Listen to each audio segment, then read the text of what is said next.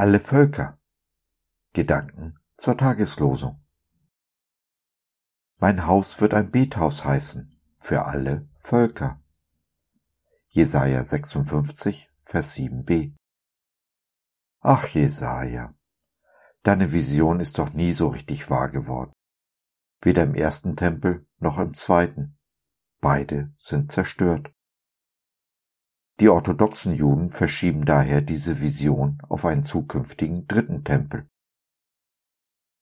Ach, ihr lieben Juden, wacht auf! Der dritte Tempel ist doch längst da. Jesus ist der Eckstein dieses Tempels. Matthäus 21, Vers 42 und viele Male mehr, sowohl im Alten wie auch im Neuen Testament. Wir, seine Gemeinde, sind laut 1. Petrus 2,5 die lebendigen Steine dieses neuen Tempels, den Gott errichtet hat, denn er reißt nichts ein, ohne uns etwas Neues dafür zu geben. Und so ist die Vision von Jesaja doch noch wahr geworden. Gottes Haus ist ein Bethaus für alle Völker, aus allen Nationen, allen Ethnien. Und genau deshalb ist Fremdenfeindlichkeit Feindschaft gegen Gott. Fremdenfeindlichkeit fängt aber nicht erst bei der Herkunft an.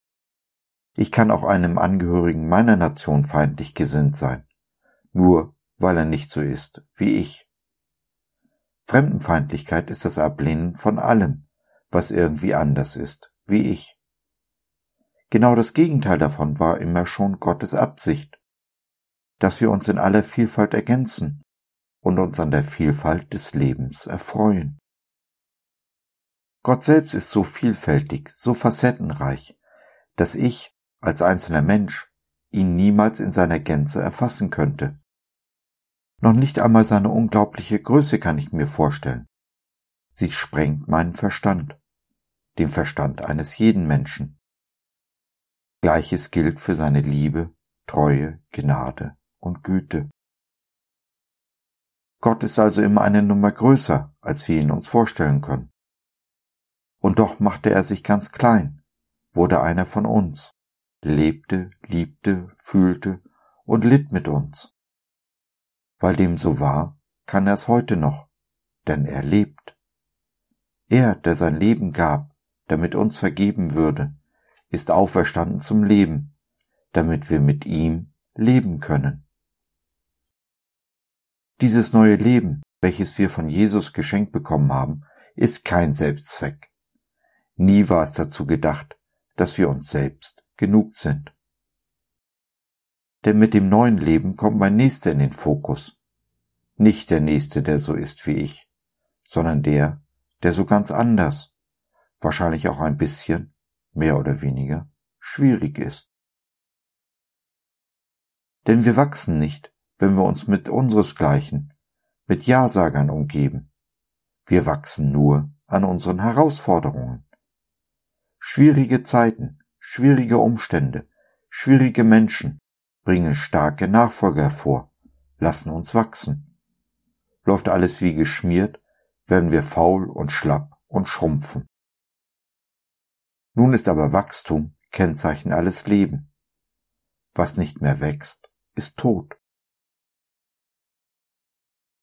Wachstum geschieht in Gemeinschaft. Eine Gemeinschaft, in der man sich gegenseitig ermuntert auferbaut und unter die Arme greift. Wenn du auf der Suche nach einer Gemeinschaft bist, in der du dein Leben teilen kannst, dann schau doch mal vorbei in unserer kleinen Online-Gemeinde Jesus at Home.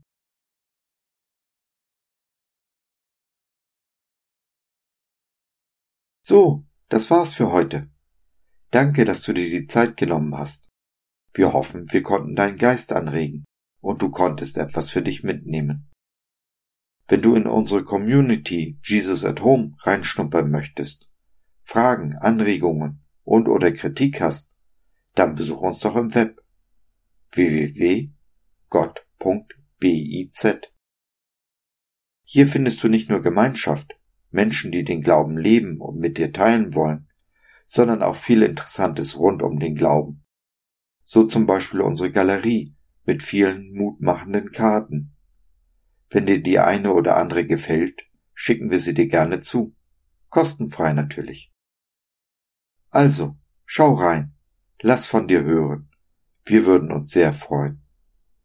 Bis dahin, alles Liebe. Dein Josef.